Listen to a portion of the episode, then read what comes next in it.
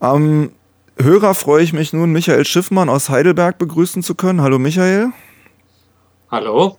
Und Michael Schiffmann ist einigen Hörerinnen und Hörern dieser Sendung wahrscheinlich bekannt, da er schon in dem Mumia-Hörbuch vor vielen Jahren mitgearbeitet hat und sich seit ja, Jahrzehnten inzwischen für die Freilassung von Mumia Abu Jamal einsetzt. Im vergangenen Jahr war es ja sehr laut um Mumia Abu Jamal bis zum Sommer, bis zur in der ersten Jahreshälfte haben wir sehr viel auch in Deutschland gehört. Wir haben von Aktionen in Frankreich gehört, in den USA. Danach ist es etwas ruhiger geworden. Mumia ist ja seit 2011 aus dem Todestrakt heraus. Jetzt geht es der Bewegung darum, ihn endlich auch aus dem Knast freizukriegen. Michael, du warst im vergangenen Monat im Januar in den USA. Du hast an einer Konferenz in Philadelphia teilgenommen von der Free Mumia Bewegung. Ja. Erzähl uns doch mal, was ist der Stand gerade und was plant die Free Mumia Bewegung? Ja, diese Konferenz hat am 26. Januar in Philadelphia an der Temple University stattgefunden. Das allein schon ist äh, eine ziemlich signifikante Sache, weil die Temple University lange Zeit gar nicht so viel mit Mumia zu tun haben wollte und dass diese Konferenz dann in deren Räumlichkeiten in Nordphiladelphia stattgefunden hat, äh, war schon ein Zeichen für sich. Äh, dort waren hauptsächlich äh, Aktivistinnen und Aktivisten aus New York und Philadelphia, aber nicht nur, kamen auch, kamen auch einige aus der Umgebung. Und ich würde sagen, es war ein bunter Querschnitt von verschiedenen politischen und gesellschaftlichen Gruppen. Es waren Schwarze da, es waren Latinos da, es äh, waren Mainstream Americans da und äh, als kleine internationale Abteilung waren auch Claude Guillemot aus Frankreich und ich aus Deutschland da. Insgesamt vielleicht 50 Leute die ihrerseits äh, wieder eine Menge anderer Leute vertreten. Also äh, ich würde sagen, dass diese Konferenz schon den Beginn einer neuen Bewegung für Mumia hm. anzeigen könnte. Wir kennen ja aus den letzten Jahren von den vielen internationalen Aktionstagen durchaus das Phänomen, dass in vielen Ländern gleichzeitig sich Leute koordinieren, Aktionen, Demonstrationen und so weiter machen.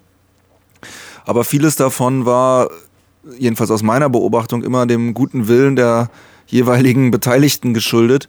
Es hat ja. bisher immer nur äh, punktuelle Zusammenarbeit gegeben. Das scheint sich jetzt zumindest in einem neuen Anlauf etwas zu ändern, denn es ist ja durchaus nicht äh, regelmäßig, dass solche Treffen auch mit internationaler Beteiligung stattfinden.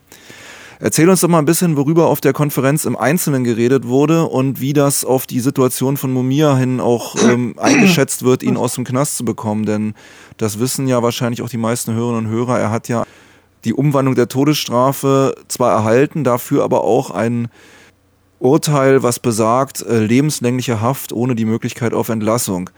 Wo wollen denn jetzt die Aktivistinnen und Aktivisten da ansetzen?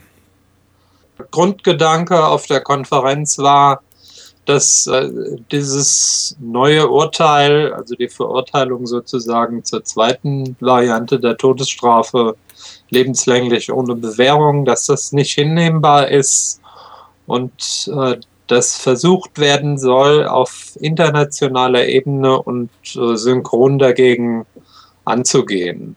Das heißt, äh, das Manko auszugleichen, was du angesprochen hast, das vereinzelt und zu verschiedenen Zeitpunkten und jeder für sich Aktionen unternommen werden. Äh, wir wollen das von nun an bündeln und es soll vielleicht sogar auch so eine Art internationale Struktur, ein sogenanntes Superkomitee dafür geben. Ein Superkomitee.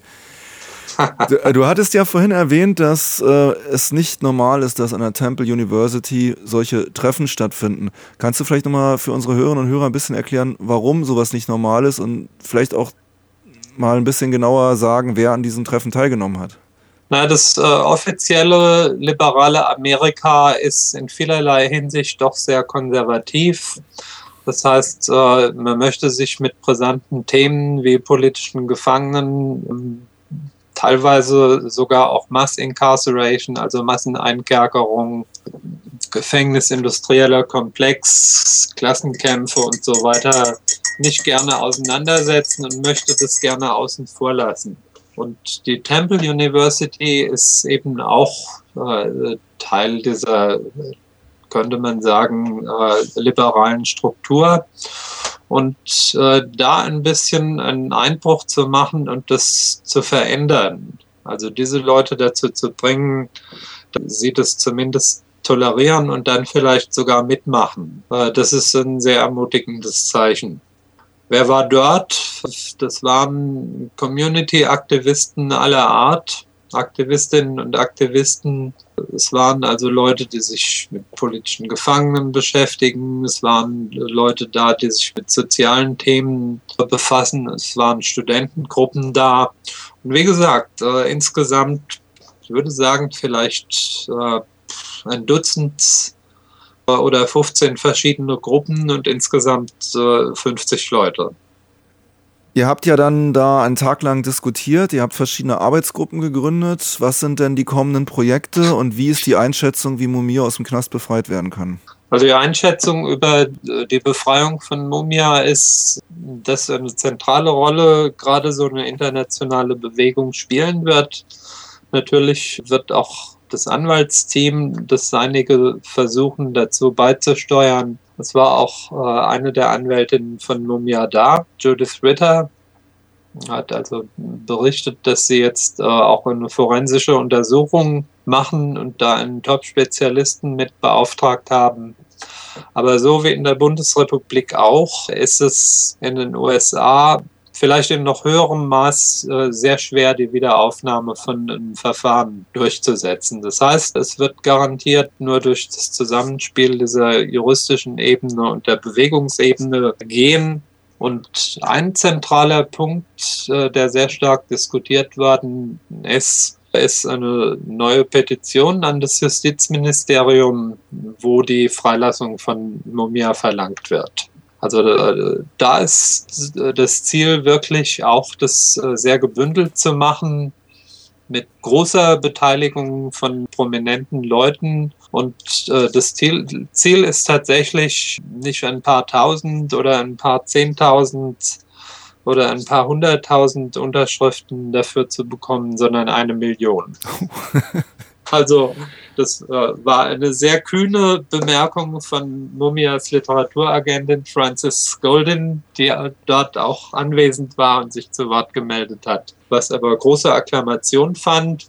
Und eine der Ideen ist auch was zu wiederholen, was 2000 zum Beispiel passiert ist und vorher 1995, dass man diese Petition als Anzeige in der New York Times schaltet.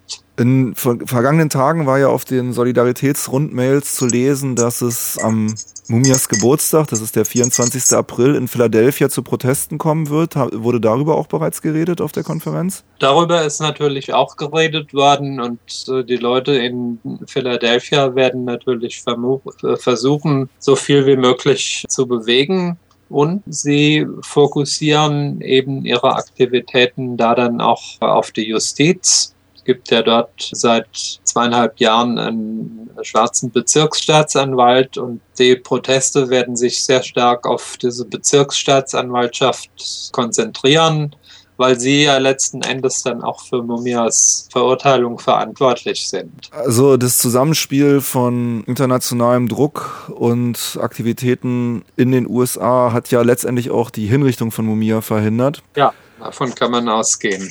Nochmal eine ganz andere Frage zu Mumia selbst. Äh, wie ich weiß, hast du ihn ja mehrfach besucht in den letzten Jahren. Was ist dein Eindruck im Augenblick von ihm? Wie geht es ihm, sowohl gesundheitlich? Ist er optimistisch, dass er freikommen wird? Kannst du dazu was sagen oder hast du dazu was mitbekommen jetzt bei deinem Besuch in Philadelphia? Ich hätte ihn gerne äh, auch diesmal wieder besucht, aber die Zeit war einfach zu knapp. Wie bei anderen Gelegenheiten hat er sich auch bei dieser Konferenz per Telefon eingeklinkt, was natürlich großen Beifall gefunden hat.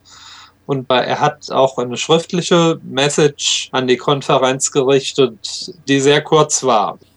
Das war nämlich ein Zettel, den sein Sohn dann mitgebracht hat und dann in Kopie verteilt hat. Und da stand drauf, I want to go home. Mumia Abu Jamal, 22. Januar 2013. Also wenn du fragst, äh, was ich glaube, wie es, äh, wie es ihm geht, ich muss sagen, dass allein schon diese Verlegung in den Knast, in dem er jetzt ist, ein großer Fortschritt ist. Soweit man immer noch im Knast sein als Fortschritt bezeichnen kann, er ist also nicht mehr diesen Folterbedingungen ausgesetzt wie in SCI Green, die eigentlich Bedingungen sind, die international geächtet werden sollten, sondern er ist tatsächlich im Normalvollzug, hat Kontakt mit anderen Menschen und äh, ich denke, das ist für ihn eine ganz andere und neue Existenz. Ne? Und die sollte natürlich jetzt das Sprungbrett sein in eine richtige in Freiheit. Als du ihn besucht hast, da wirst du es ja auch gesehen haben. Also Kontaktbesuche sind ja neuerdings möglich, oder? In diesem Knast, in dem er ist? Ja, na, also, also, es gibt keine Trennscheiben mehr und äh für uns als Besucher war eines der im wörtlichsten Sinn berührendsten Momente, dass wir ihn anfassen, dass wir ihm die Hand schütteln, dass wir äh, ihn umarmen konnten. Auch das gesamte Besuchsambiente war vollkommen anders war also ein Raum, der nach einiger Zeit mit 50 Leuten angefüllt war. Kinder sind rumgesprungen, ganze Familien waren da. Und als Wache saß ein einziger Beamter an einem Schreibtisch. Das war also eine vollkommen andere Atmosphäre in SCI Queen, wo alles wirklich total klaustrophobisch ist. Auf Fotos habe ich ja gesehen, dass ihn durchaus schon drei oder vier oder noch mehr Leute gemeinsam besucht haben. Diese Fotos ja. kursieren ja das ganze vergangene Jahr über im Internet. Ja. ja.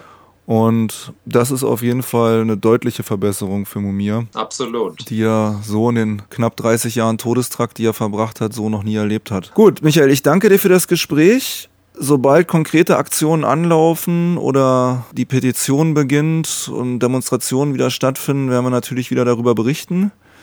Dir erstmal vielen Dank nach Heidelberg. Thanks for having me.